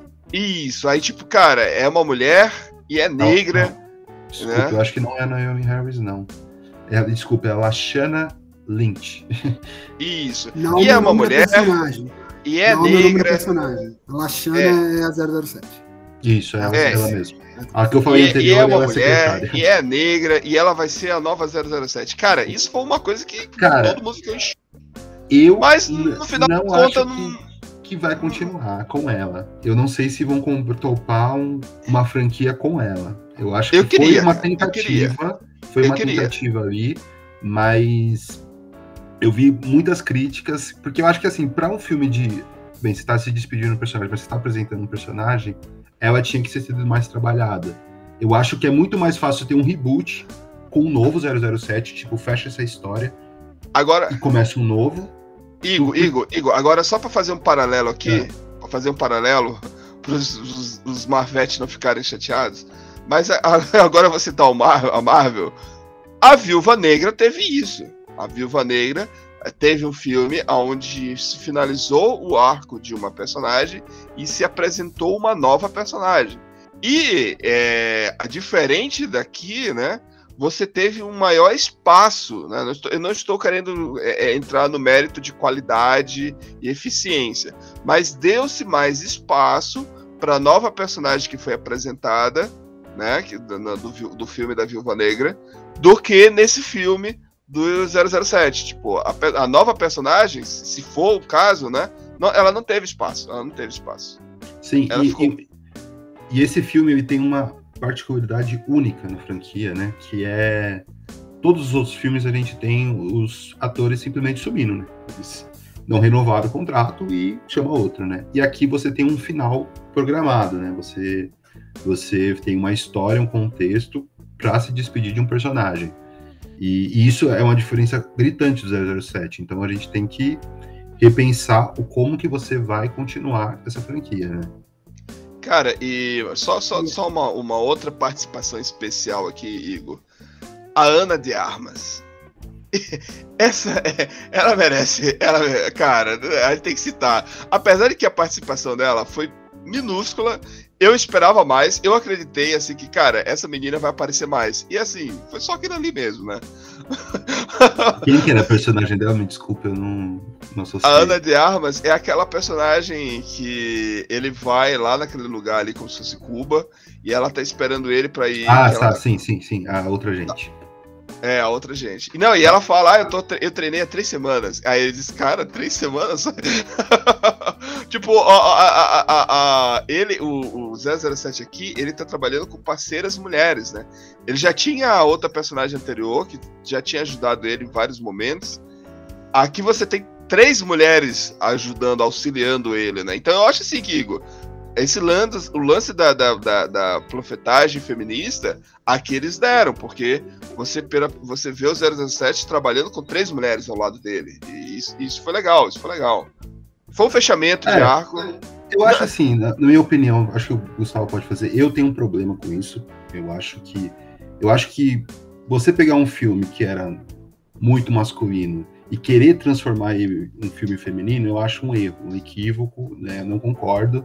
Eu acho que é muito mais você construir um perso uma personagem, uma nova história. Tem vários livros, várias referências que você pode pegar e construir uma nova história, uma nova saga e com uma personagem feminina, como pode ser uma- as Panteras, que é uma, uma franquia que tinha muito sucesso no- nos anos 70, 60.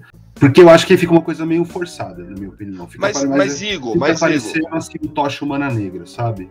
mas Ele nunca Igor, vai ter uma representatividade pro, pro público negro do que, por exemplo, o Pantera Negra, que já era um personagem negro. É, ênfase Não, tá Igor, mas é que tá, Igor.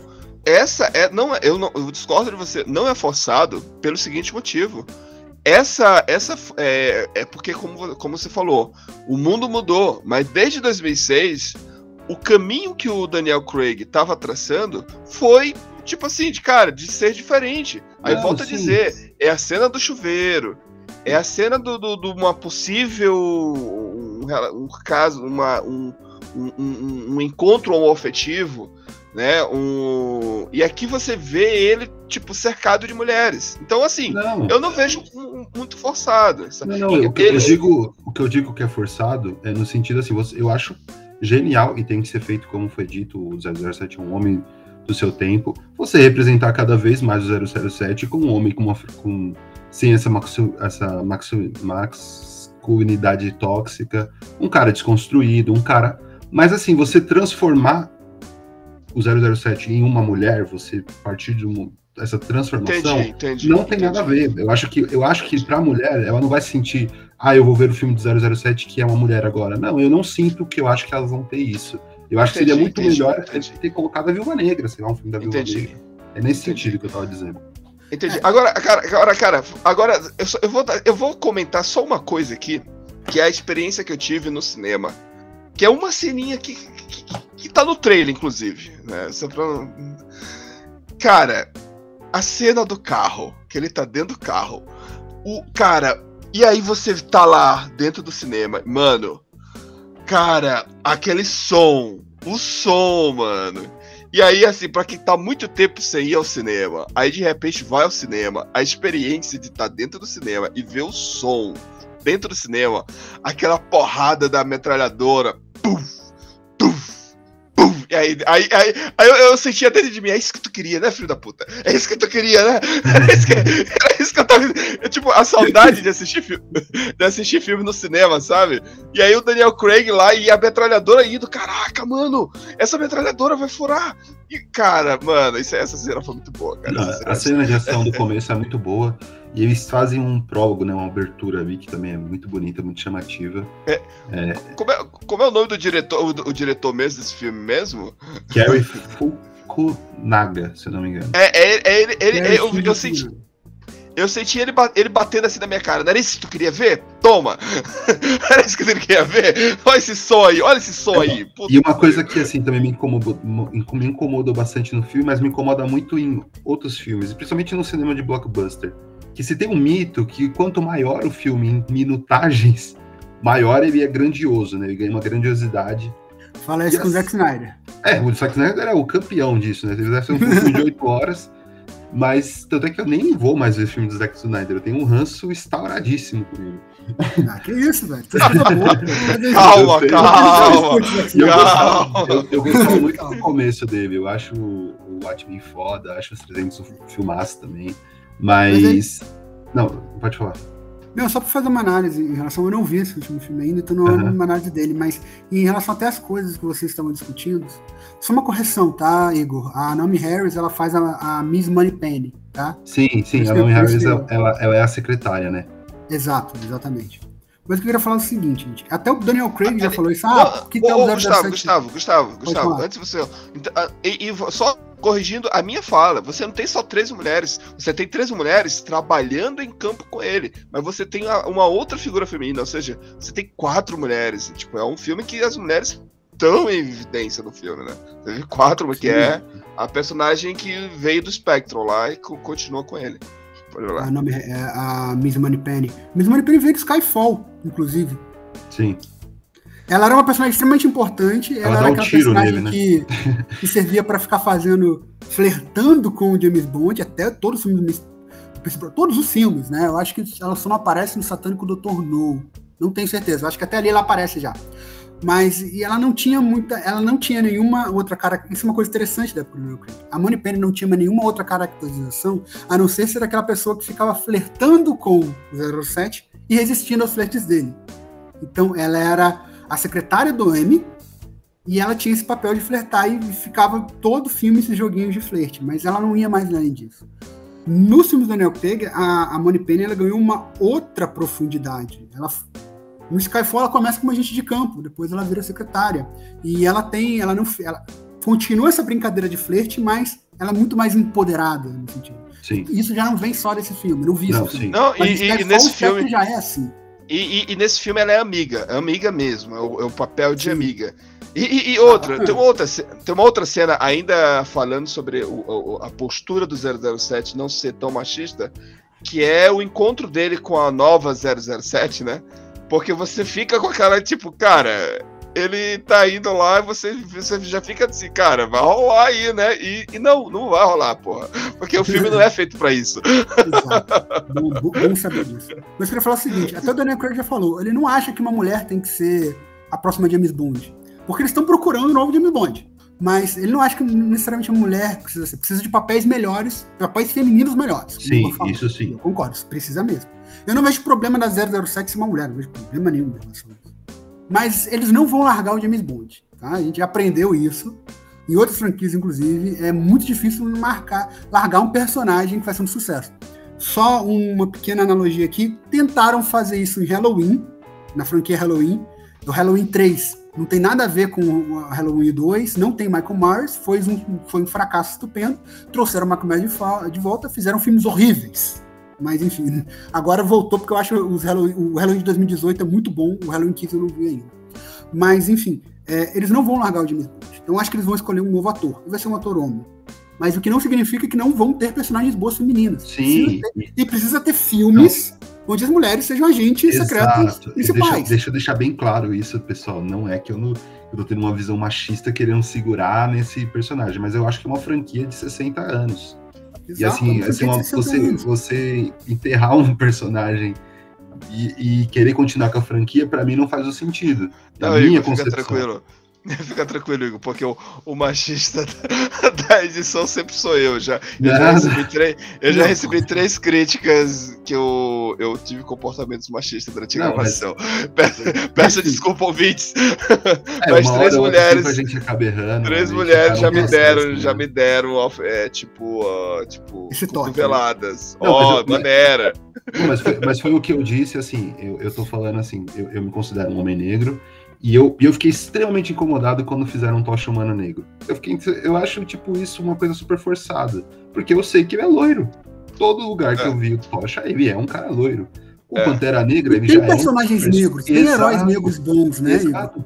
Tanto é que você compara o Quarteto Fantástico com Pantera Negra, não tem comparação de representatividade, de empatia. Ou então mesmo você, sei lá, você colocar Não, o, eu também, o, eu o também. homem, é, o, o Superman, você colocar o Superman gay. Por que, que você não põe o Lanterna Verde, que já é gay nos quadrinhos, o Lanterna Verde, e faz um filmaço com ele, trazendo toda essa representatividade, e vai ser muito mais legal.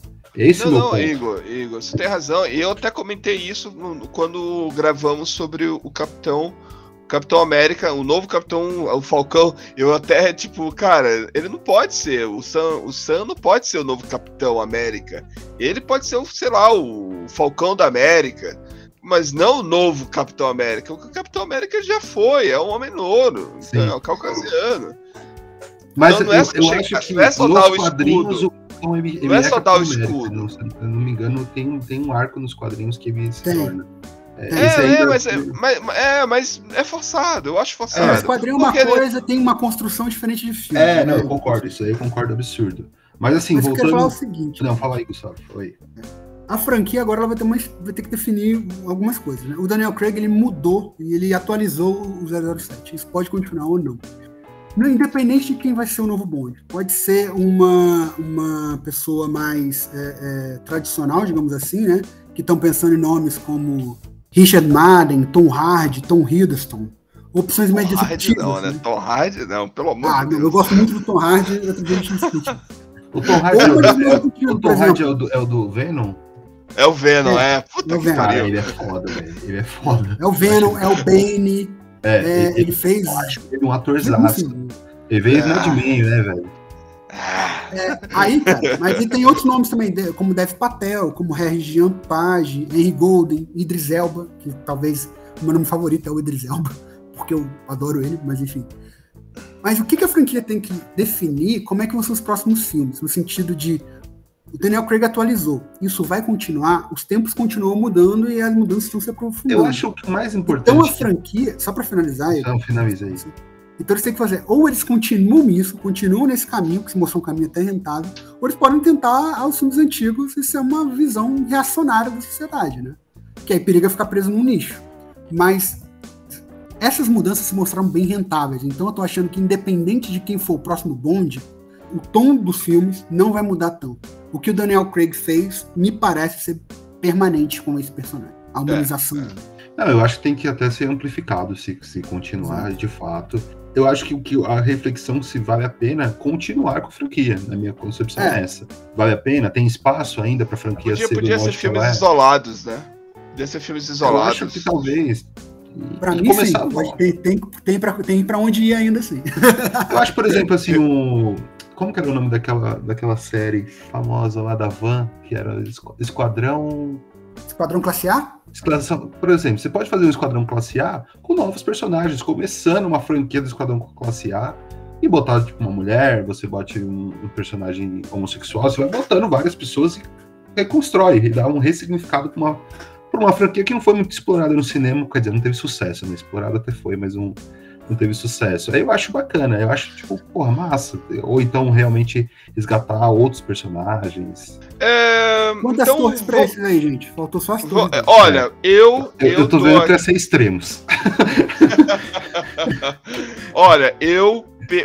Ó, o problema, é que eu, eu não quero usar um. Eu não vou. Ó, ó, Gustavo, só pra não estragar a tua experiência, tá? Em respeito a você.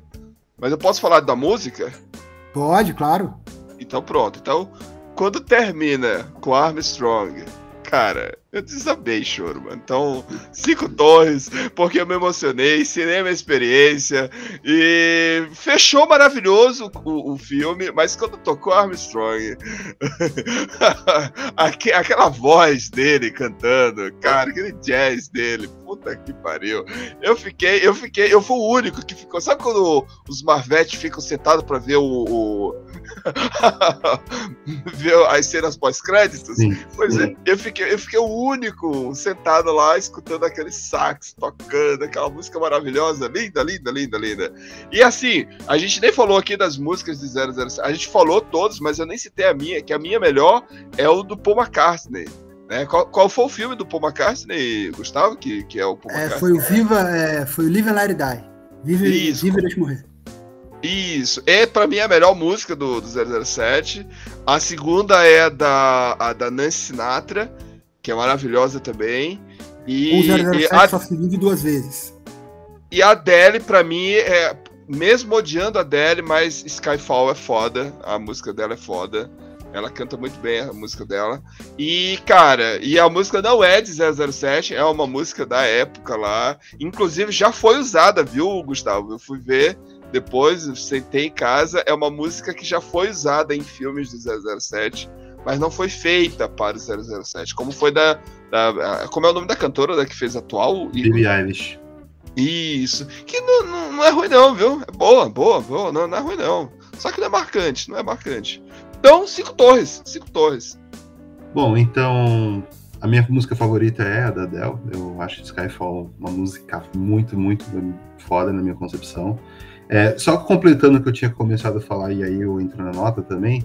É, o filme tem quase três horas, eu acho que muito desnecessário, eu acho que não precisava de três horas, na minha concepção. Eu acho que é uma tentativa de dar uma grandiosidade pro filme que, na minha concepção, é errado. É, é aquela, é aquela coisa, né, de, dos filmes épicos antigos, né, que É, tem quatro horas. o Exato, eu acho que tem um pouco nessa linha. É, óbvio, quem se, quem se entra no filme, quanto mais tempo, melhor. Óbvio, também tem isso, também tem essa experiência. Mas eu vou dar duas torres pra esse filme. Média aí. Três e meio. Essa é fácil. Ficou sete, três e meio. É, tem isso. Então é isso, né, meus queridos ouvintes? Então, tentamos aqui fazer uma. uma. Ana- Uma, um- uma, uma, uma breve análise sobre as mudanças que o Daniel Craig trouxe para os personagens. No começo, né, na reunião de pauta, achávamos que a gente ia falar só sobre o Daniel Craig, mas não tinha como não voltar aos clássicos. E muito obrigado aí, Gustavo, que foi show de bola as análises. E, e, e chegamos aí ao final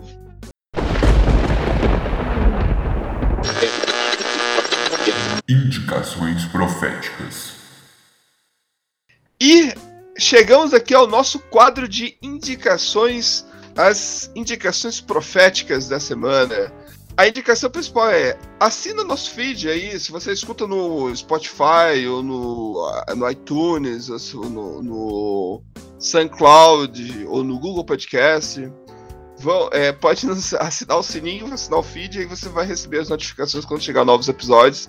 Siga nossas redes sociais, Oráculo Podcast, tanto no Facebook como também no, no Instagram. Também siga aí a, qualquer recomendação, crítica ou análise. Você pode nos enviar aí. Recebemos muitos elogios aí para os episódios anteriores. Principalmente o Igor, eh, teve um comentário lá dado a você sobre o, o Lantimos. eu só eu, eu, eu, li atrasado, eu li atrasado o e-mail, mas foi muito bom, porque eu, eu não tinha lido, mas aí eu li um comentário muito, comentário muito bom ah, sobre o, o Lantimos e aceitamos sugestões e críticas, né? Alfinetadas também, né? Queremos fazer um conteúdo melhor a cada, a cada episódio. E a minha indicação aqui é um filme de 2015 que assim, apesar de eu não gostar do ator, de um, eu, um, um protagonista eu não gosto, mas do outro eu gosto muito. Que é o agente Ankler. eu não sei se é assim que se pronuncia, porque é uma sigla, né? Que é uma tentativa ali. É, eu acho esse filme esteticamente bonito. se eu posso falar algo, é isso. Porque é uma tentativa de fazer um, uma, um filme de agente exatamente no período onde existe espionagem, né? Então é muito interessante ver a gente ver isso. E a gente tem aí o nosso super-homem atuando sem, sem, sem usar a capa. sem usar a capa. E eu, o único problema que eu diria do filme é que o filme fica indeciso em querer ser ação e querer ser comédia. Mas não pelo nosso Henry Cavill, mas mais pelo o, o, o, o ator que está contracenando com ele, que eu acho ele muito fraco. Eu não gosto desse ator, mas o filme é bom. Bom, gente, é, minha primeira indicação também é assinar o feed do Oráculo, né? Seguir lá nas redes sociais, Oráculo Podcast no, no Instagram, e também o Cineclube 80, arroba Cineclube 80 no Instagram, para quem puder lá seguir, dar uma olhada, tem bastante coisa bacana. E também tem indicação de um filme para fazer, que seguindo essa, essa ordem de, de agentes secretos, também indo um pouco pra comédia, Carlos, que é um filme que eu acho muito engraçado, que é uma paródia, assim, a paródia mais escrachada de 007 que eu vi na minha vida, que é o Austin Powers, um agente nada discreto, de 1997, com Mike Myers, né, não Michael Myers, Mike Myers, fazendo o papel do Austin Powers, e do vilão do filme, que é o Dr. Evil, que é claramente também inspirado no Ernest Strabo Blofeld, que é o vilão do que aparece inclusive no Spectre. Então, gente, é, é, um filme muito engraçado. Ele é uma comédia escrachada, ele sabe que ele é, ele, ele sabe. E é, é isso, isso, que eu gosto num filme. Ele se reconhece no que ele é e ele faz o que ele propõe. E ele é bem engraçado, brinca com todas as aquelas estereótipos do 007 e, e, o filme 1, o filme 2, o filme 2 também é bom, mas o filme 1 acho assim, para quem gosta de comédia, eu recomendo muito. Bom, você falou desse filme, me dá um gatilho instantâneo, porque meu nome é Igor, né? E tem o Igordão. Ah, eu sofri bullying pra caralho na escola por causa desse filme. Sério? É, porque o personagem, tipo, o cara é super escroto, né? Eu nem, eu, nem, eu nem era gordo na época, mas mesmo assim a galera pegava no. mas eu vou indicar um filme até pra livrar minha, minha barra aqui se eu, eu parecer um pouco machista ou homofóbico em algum momento, me desculpem. Mas eu vou indicar uma série que eu acho que eu assisti na Netflix, estou achando muito boa, que é uma série chamada Untold, que ela conta alguns casos, e o episódio da Caitlyn Jenner é fantástico, é incrível. O quanto que essa mulher lutou na vida dela, quando ainda estava como atleta, o a luta pela medalha de ouro e o pós também, como que é, é incrível, é incrível. É sensacional, tá na Netflix, vale muito a pena ser visto. E é isso aí, meus queridos ouvintes, e vamos aí até a próxima, aguardando novos episódios.